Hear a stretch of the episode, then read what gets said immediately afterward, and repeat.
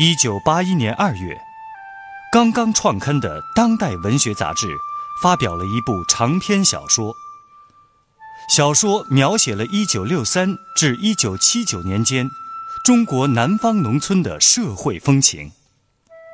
作者古华把自己熟悉的南方乡村里的人和事囊括浓缩进一部小说里，与政治风云与风俗民情图画，借人物命运演乡镇生活变迁。通过一幅幅生动的乡村生活图景，展示了大时代的深刻变化。请听长篇小说《芙蓉镇》，作者古华，由人民文学出版社出版，演播聂梅。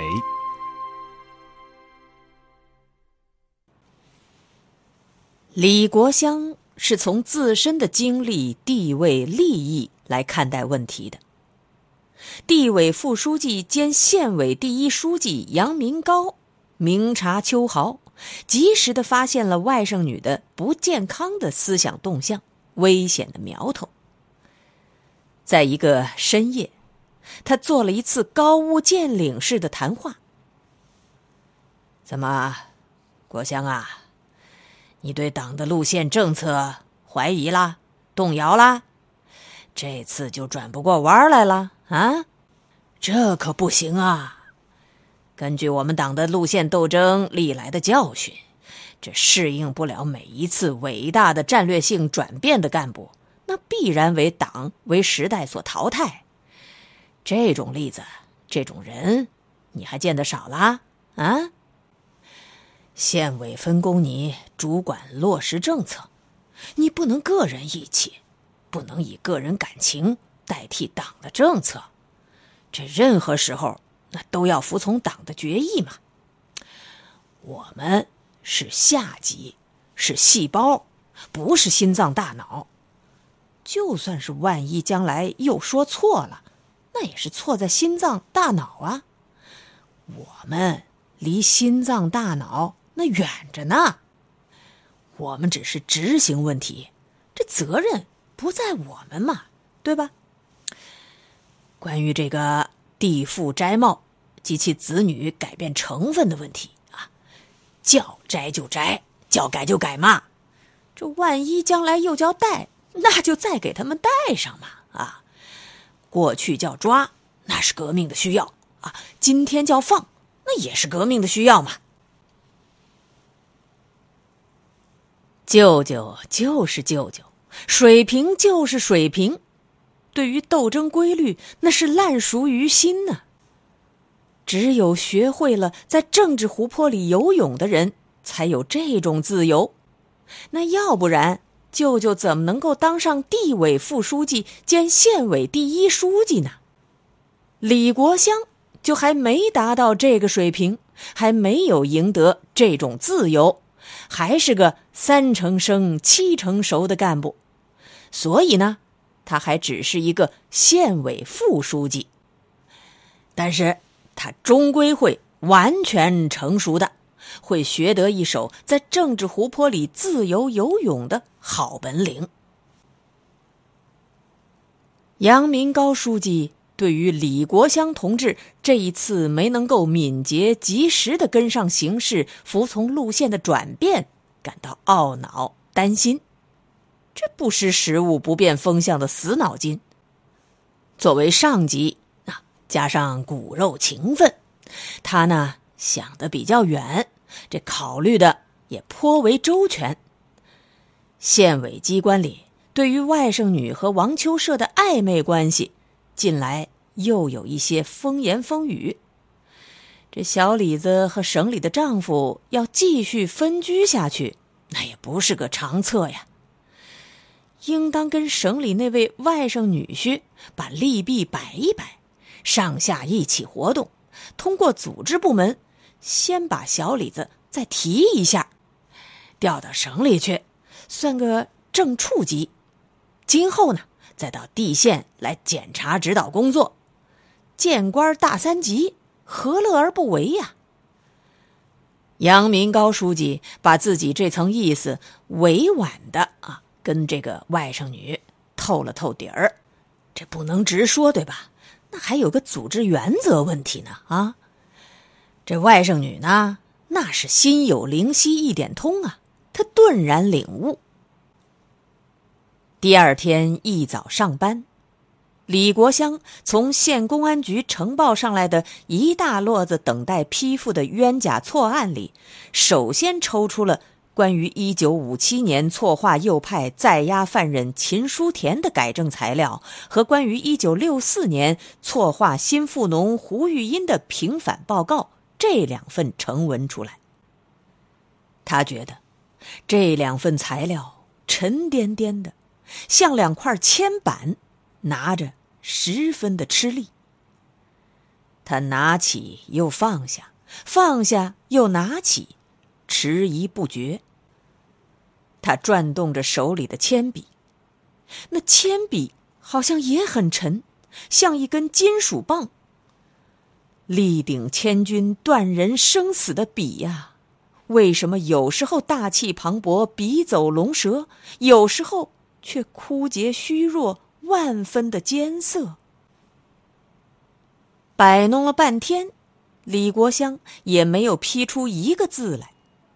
他决定先给芙蓉镇革委会王秋社挂个电话，通个气。谁成想，王秋社这宝贝一听电话，立刻就冲着话筒气汹汹的叫喊：“什么？”给他们平反改正，我想不通，想不通。你们上头变一变，我们下面乱一片。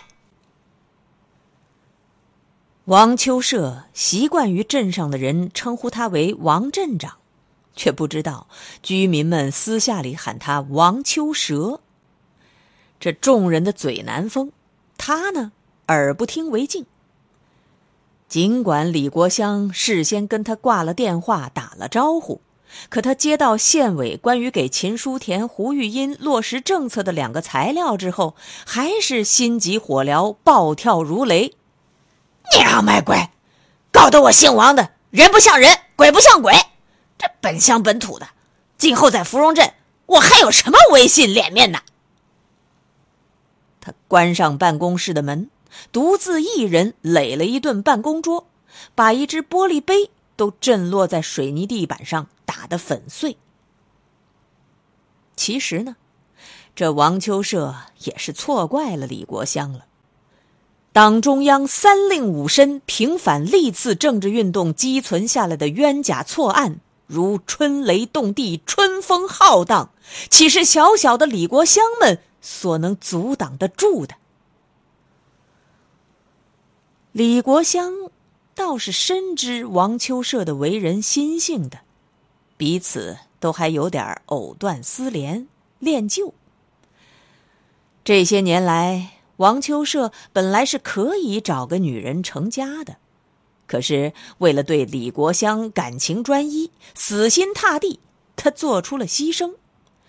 单单这一点，李国香就心领神会，十分的感动。因此，隔了几天，李国香又从县委给他挂来一个电话，声音清晰和悦。电话里讲了些什么？因为是专线，电讯局总机的接线生尚且不敢偷听，其余的人那就更是不得而知了。但见王秋社接过了电话，就跌坐在藤椅里，额头上冷汗直冒。这回王秋社没有关起房门来垒桌子、震落玻璃杯，而是在心里边咒骂：“娘卖乖，有意思，给他们平了反，摘了帽，还是个内专对象，这脑门子上还有一道白印子，有道黑姑姑。可话是这么说，你们拉下一滩稀屎粑粑，叫我来舔屁股。”你倒好，快要调到省里工作去了，啊，把我丢在这芙蓉镇来办这些个什么改正、平反、昭雪的冤案、假案、错案，哼！李国香，你可真是一朵国香啊，啊，总是香的。三十六计，你走为上策。行，你走，你走，你走。公鹅、金鸡、公牛和母大虫，反正也成不了长久的夫妻。平心而论，王秋社这些年来和李国香明来暗往，是互为需要，有得有失。他有什么可抱怨的呢？而且得重于失啊。失掉的是什么？自己的泥脚杆子身份。得到的呢？却是芙蓉镇镇长一职，这可全亏了李国香在杨明高书记面前好说歹说，一力推荐。要是依了杨明高同志原来的性子，像王秋社这种扶不上墙的犀牛屎、一反一复的小人，是再也不得启用的。那李满庚就是一个例子，还不是一九五六年撤区并乡的时候。不听老杨的一句话，就一辈子都脱不了脚上的草鞋、背上的蓑衣了。王秋社，王秋社他又怎么了？要单是论品德才干，他还赶不上李满庚一手指头呢。但是，批林批孔那年的春节前的一件事情，彻底改变了杨明高书记对王秋社的看法。芙蓉镇以湘南一个小山镇的青石板街为中心场地，以芙蓉姐子胡玉英勤劳发家却招致不幸的故事做引线，串联起与之相关的一系列人物，并由这些遭遇不同、性格各异的人物组成一个小社会，通过这个小社会写走动着的大时代。长篇小说《芙蓉镇》。正在播出。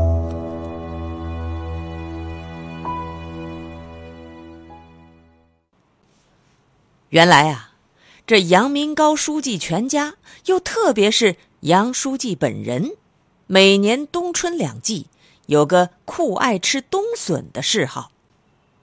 这冬笋又不是银耳燕窝，又不是海参熊掌，是山里的土家伙，什么稀罕东西呀？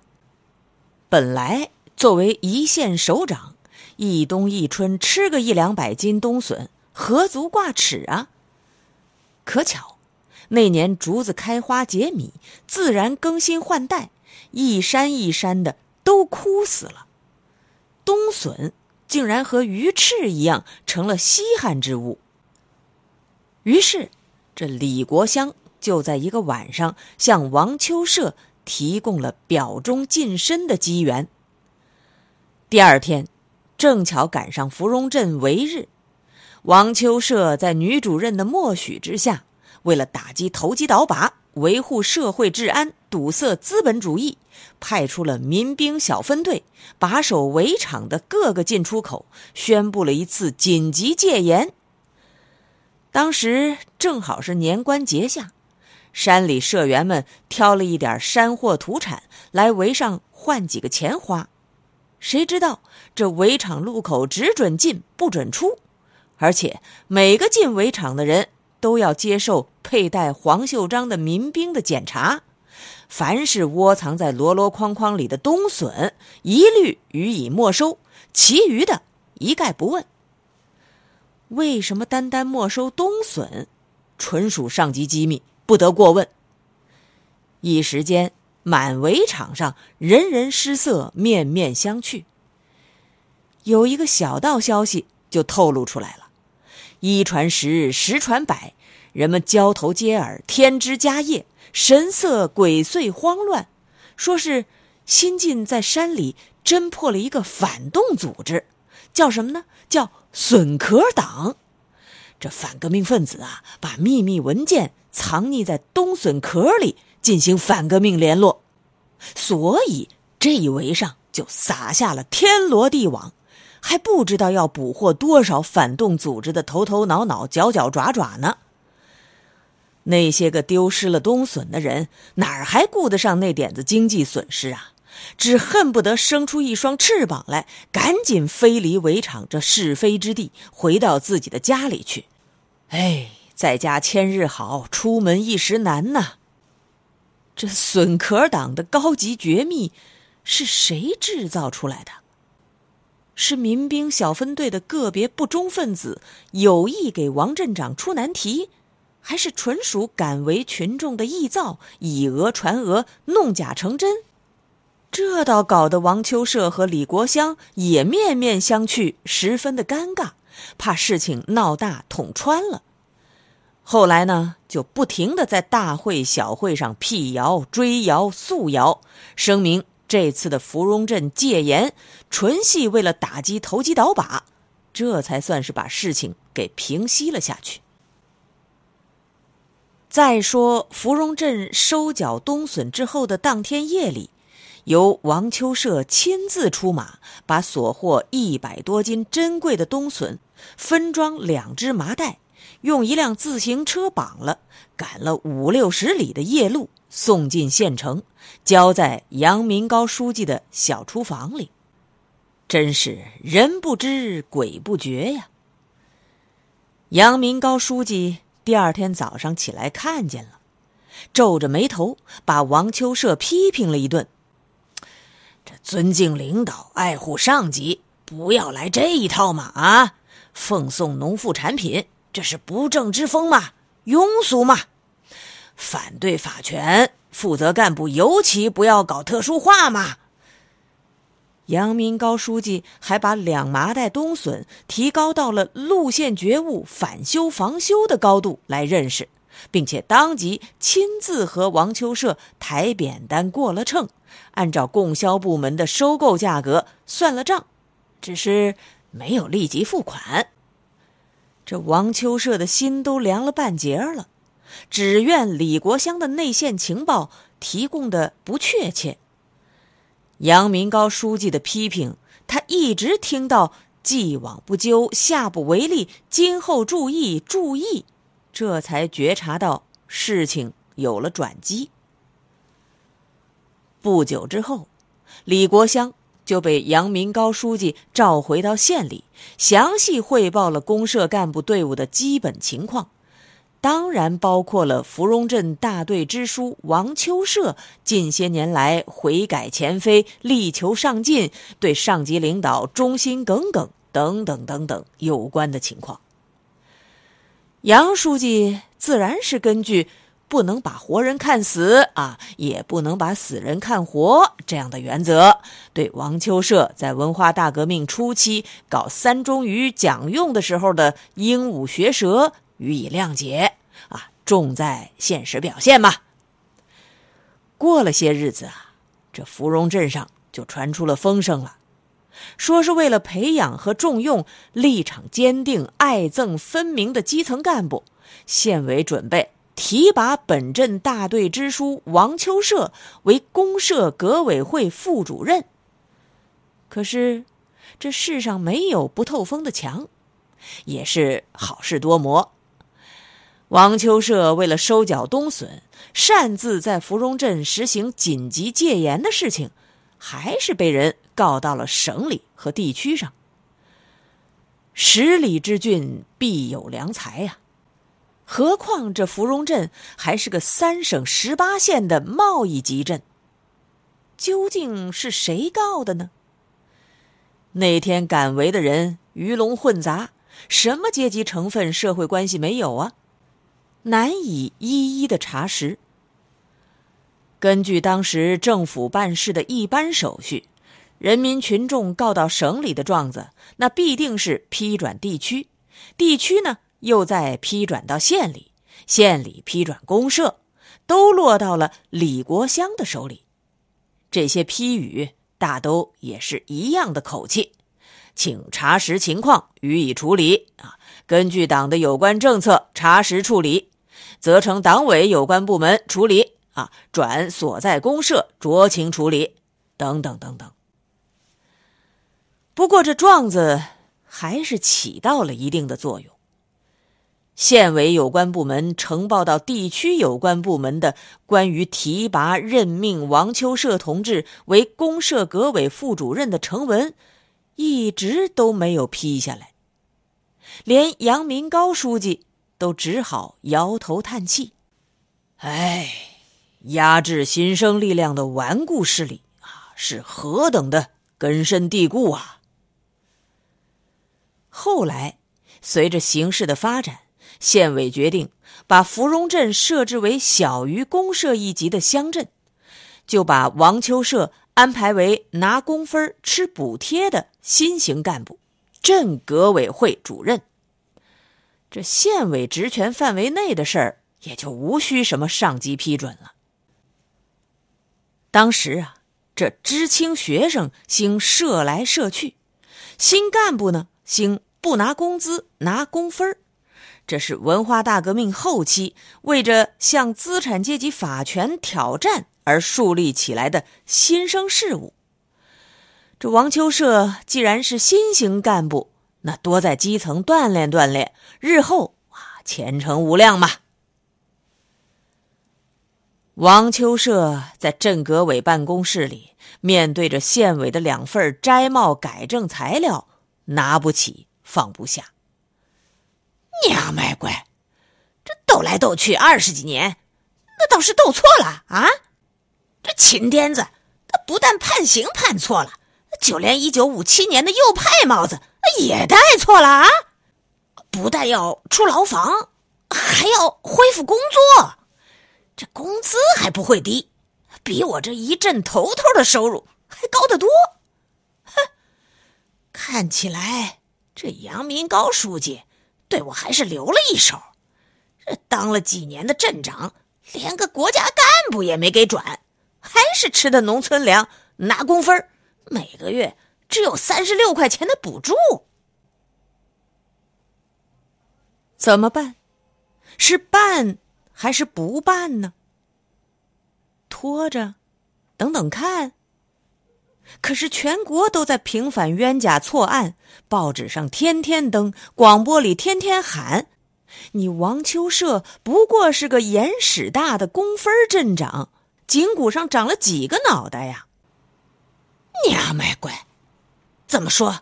秦书田右派改正，胡玉英改变成分，那供销社的主任复职，税务所所长平反，哦，还有个北方大兵古燕山，带出来这么一大串这十几二十年，这山镇上谁没个错啊？对了，就指那个北方大兵古燕山，好像没什么大错。王秋社最为烦恼的还不是这个，他还有一个经济利害上的当务之急，要退赔错划富农胡玉英的楼屋。这镇革委啊，早就把这个阶级斗争展览室改做小招待所了。这小招待所每个月有个一两百块钱的收入，又不需要上税。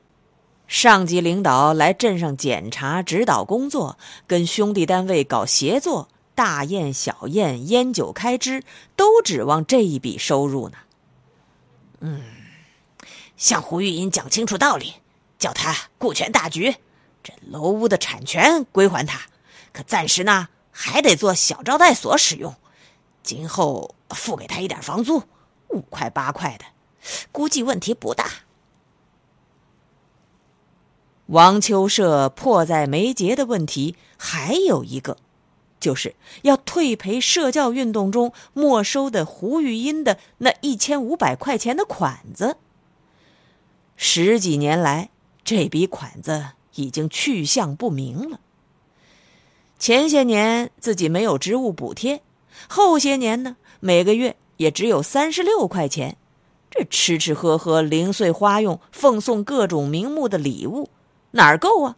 你当王秋社还买了一部印钞机吗？怎么办？先欠着呗，反正当年也没谁打了收据，是不是？可是这问题还不止这些呢。王秋社的日子真是越来越难混了。前些日子，新街老街出现了各种小道消息。纷纷传说，上级即将委任北方大兵古燕山为镇委书记兼镇革委主任。上级还没有下公文，可是居民们已经眉开眼笑了。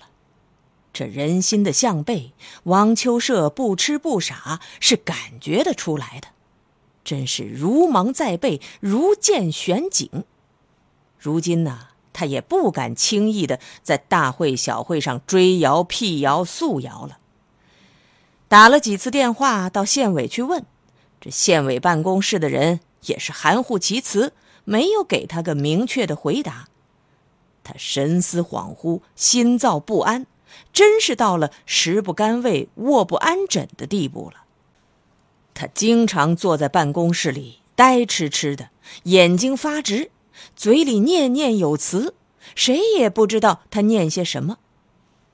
终于有一天，他大声的喊了出来：“老子不，老子不，老子在台上一天，你们就莫想改正。”莫想平凡。您刚才听到的是长篇小说《芙蓉镇》，作者古华，由人民文学出版社出版，演播聂梅。感谢您的收听。